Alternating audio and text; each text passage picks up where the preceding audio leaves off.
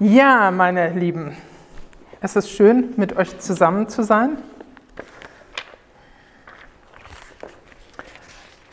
Ich bin immer wieder fasziniert, wieder Neues zu entdecken. Kai hat vorhin von einem Tal erzählt. Ich möchte nicht direkt von einem Tal erzählen. Festival.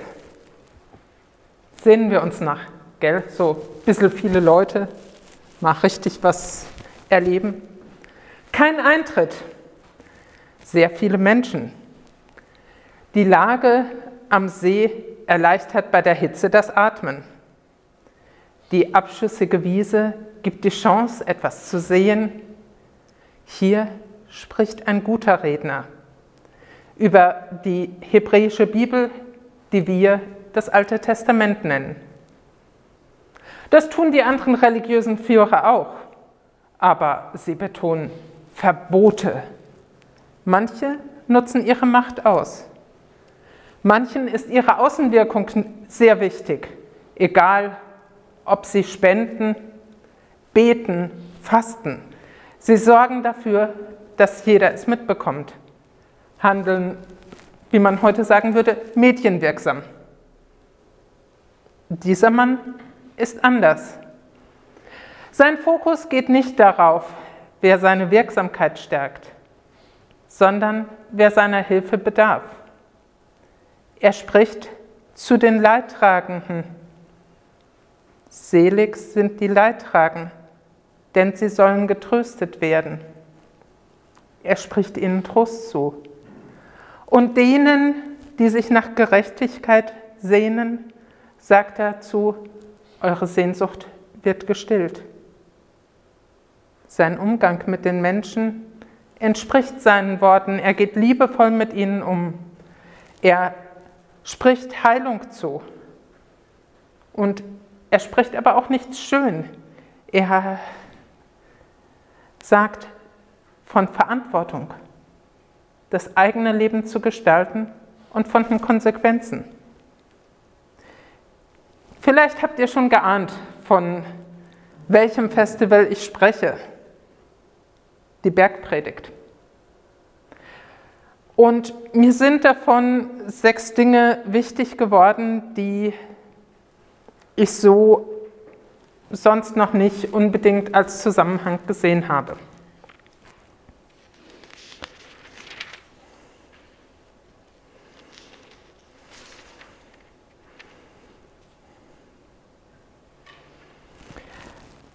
Dem, der dich bittet, und wende dich nicht ab von dem, der etwas von dir borgen will. Geben.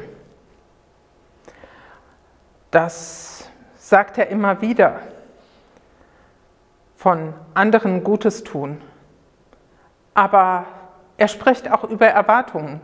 Er weiß davon, dass Erwartungen uns krank machen und dass sie Beziehungen krank machen. Aber Jesus wendet etwas darin um. Er sagt, ihr könnt eure Erwartungen nutzen. Wie? Ihr könnt alles, was ihr von anderen erwartet, ihnen tun. Ihr könnt dann wirklich richtig liegen und ihr erfüllt damit das ganze Gebot. Ihr müsst nicht die 600 Gebote auswendig lernen. Macht einfach das, was ihr von den anderen erwartet. Liebt Gott und die Menschen. Aber ihr müsst das nicht alleine können. Er sagt uns da, bittet, so wird euch gegeben. Sucht und ihr werdet finden.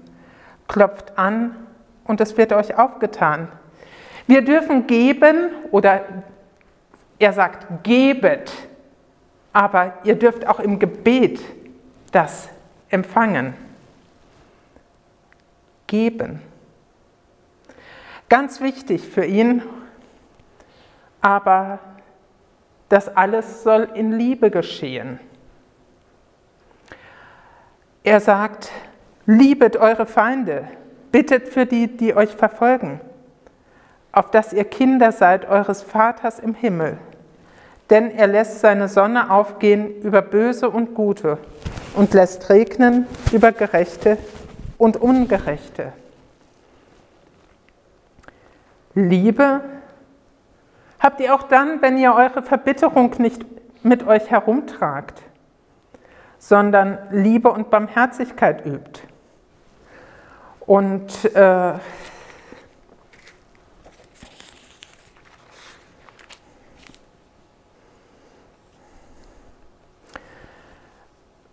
Zum Beispiel, er sagt es vom Opfern, wenn du dahin gehst in den Tempel oder zum Tempel und dein Opfer bringst und dann fällt dir ein, ich habe mich mit dem Kai gestritten, Mist.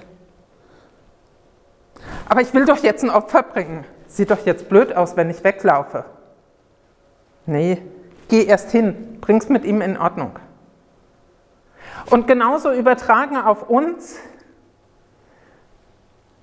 wenn du in den Gottesdienst gehst, wenn du Gott ein Opfer bringen möchtest mit deiner Zeit, mit deiner Gestaltung, mit damit zum Beispiel auch Dinge zu verteilen. Hey, geh hin, versöhn dich. Und ja, auch das lobt Gott. Also Liebe im direkten Lieben, in dem sich wieder versöhnen. Und diese ganze Lehre von Jesus, er sagt immer wieder, ihr habt gehört, dass gesagt ist. Für mich klingt das, was gesagt ist und wie es damals von vielen gelehrt wurde, gesetzlich. Ich empfinde es als lähmend, als traditionell und sinnlos. Jesus spricht dann aber weiter, ich aber sage euch, das hat nichts mehr damit zu tun, dass man zur Stille ermahnt wird, also im Sinn von seid endlich still. Und es schwächt auch die Gebote nicht ab, sondern es macht aktiv. Es hilft dem Zusammenleben. Zum Beispiel sagt er, ihr habt gehört, dass gesagt ist, du sollst nicht schwören, weder beim Himmel und so weiter. Eure Rede sei ja. Nein, Punkt, aus, fertig, aktiv. Aufstehen, zuverlässig sein, in seinen Worten und damit Gott preisen. Also aufstehen. Jesus spricht auch davon, wie wir beten sollen. Unser Vater, so beginnt Jesus das Gebet, das er die Jünger lehrt. Dem Lob dieses Vaters gilt dies Gebet, dem Lob des Vaters gilt die ganze Bergpredigt. Wir dürfen das Vertrauen entwickeln zu diesem Vater, auch wenn wir vielleicht Schwierigkeiten haben damit, wie wir Väter erlebt haben. Aber wenn wir uns daran erinnern, ich glaube, jeder von uns hat schon mal einen Vater gesehen, der liebevoll mit seinem Kind umgeht. Und daraus nach dürfen wir uns ausstrecken nach dieser Liebe des Vaters und dürfen dieses Vertrauen entwickeln, versorgt zu sein und alles zu empfangen, was wir brauchen, auch Vergebung und aus dieser Vergebung heraus auch anderen zu vergeben. Und das ist Beziehung zu Gott, dem Vater, der uns liebt, zu Jesus, der zu uns kam aus Liebe und zum Heiligen Geist, der bereit ist, uns zu leiten, im Segen Gottes zu leben und daraus die Bereitschaft zu haben, im Frieden mit unseren Geschwistern zu leben und auf Urteile zu verzichten. Jesus sagt uns da auch, richtet nicht, damit ihr nicht gerichtet werdet. Denn mit welchem Maß ihr messt, wird euch auch zugemessen werden. Ihr kennt die Geschichte vom Splitter im Auge. Und wir beten das auch im Vater unser. Dass wir den anderen vergeben sollen. Ich finde das selber unheimlich schwer. Manches sieht man bei dem anderen so klar, hey, das ist nicht richtig. Und dann zu gucken, hey, das Urteil ist nicht dran. In meinem Beruf habe ich das gelernt zu sagen, meinen Klienten zu sagen, darüber habe ich nicht zu urteilen. Das ist ihre Sache und es ist in Ordnung. Sie dürfen das offen sagen und ich urteile darüber nicht. In ja, der Beziehung zu den Menschen, wo ich das Berufliche nicht habe, fällt es mir schwerer zu sagen, nein, es steht mir nicht zu, darüber zu urteilen. Und daraus entsteht diese Entscheidung, Vertrauen zu leben. Ob wir zuerst nach seinem Reich trachten, das fordert uns heraus. Aber er sagt, dass wir, wenn wir das Leben Beschenkte sind. Ich finde das manches Mal sehr schwierig. Egal, ob er jetzt sagt, niemand kann zwei Herren dienen, er wird den einen hassen und den anderen lieben, an dem einen hängen oder den anderen verachten. Ihr könnt nicht Gott dienen und dem Geld oder trachtet zuerst nach Gottes Reich und seiner Gerechtigkeit so wird euch das alles zufallen. Darum sorgt nicht für morgen. In dem Moment, wo ich das bete, da meine ich das von Herzen. Und das weiß Gott und das tröstet mich, dass ich sein darf, wie ich bin, dass ich fallen darf, weil ich im nächsten Moment wieder was völlig anderes im Hirn habe. Aber dass ich auch zurückkommen kann und um Vergebung bitten kann und mich neu entscheiden kann, dieses Vertrauen zu leben. Sehr schön. Wir haben sechs Begriffe also. Der erste war, weiß ihr noch jemand? Geben. Geben, jawohl. Den schreibt bitte oben hin.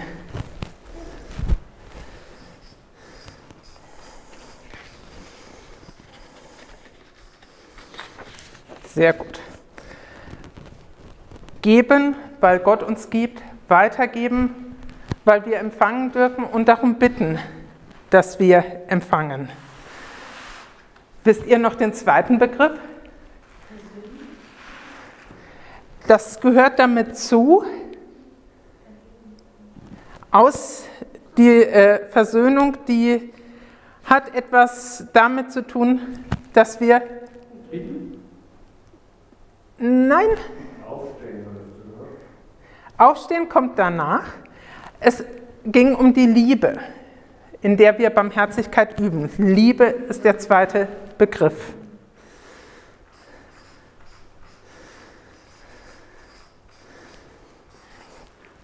Und aufstehen und sich äh, aufstehen und aktiv sein, nicht gelähmt sein von den vielen Gesetzen, sondern aus den Gesetzen die Liebe zu erleben, also aufstehen.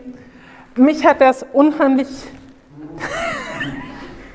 fasziniert in meinem Studium bzw. in meiner Abschlussarbeit. Ich fragte meinen Prof, darf ich schreiben Bibel und soziale Arbeit? Ja, aber nicht Bergpredigt, die habe ich schon hundertmal gelesen, Altes Testament. Und ich dachte, das will er mir antun. Und ich, okay, ich versuch's. Und was entstand dadurch? Ich habe die Gesetze lieben gelernt, weil die so tief sind. Nehmen wir ein ganz äh, von mir oft benutztes Beispiel. Die Israeliten durften keine Frösche essen. Ich habe es euch neulich erzählt. Warum durften sie das nicht? Das wird uns an Bangladesch deutlich. Bangladesch hat um die 70er herum angefangen, Froschschenkel zu exportieren. Bis dahin waren die gar nicht so schlecht dran. Was ist passiert? Die Leute haben alle Malaria bekommen, weil vorher die Frösche die Malaria oder die CC-Fliegen gefressen haben. Das Gebot Gottes hat einen Sinn, auch wenn wir ihn nicht sehen. Und das habe ich bei so vielen Geboten angefangen zu verstehen, die ich einfach nur als bedrängend empfand, wo ich dachte, ja, wir brauchen nicht mehr das alles zu erfüllen, aber da steht Liebe dahinter von Gott.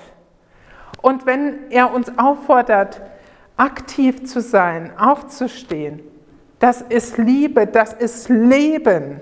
Und das finde ich faszinierend. Okay, es geht weiter.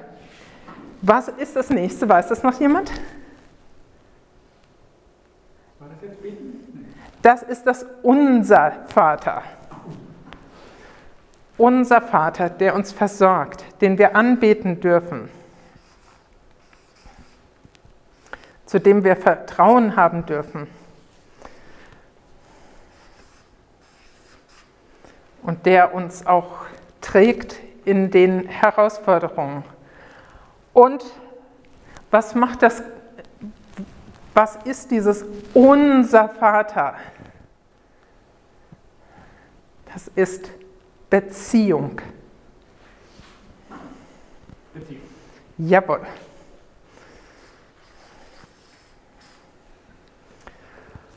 Und ja, wenn wir das tun, was Jesus uns sagt, das setzt voraus, eine Entscheidung zu treffen. Entscheiden. Entscheiden. Ja.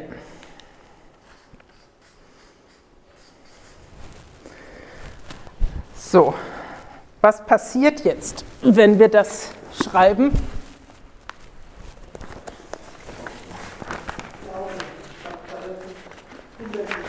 Genau, Glaube.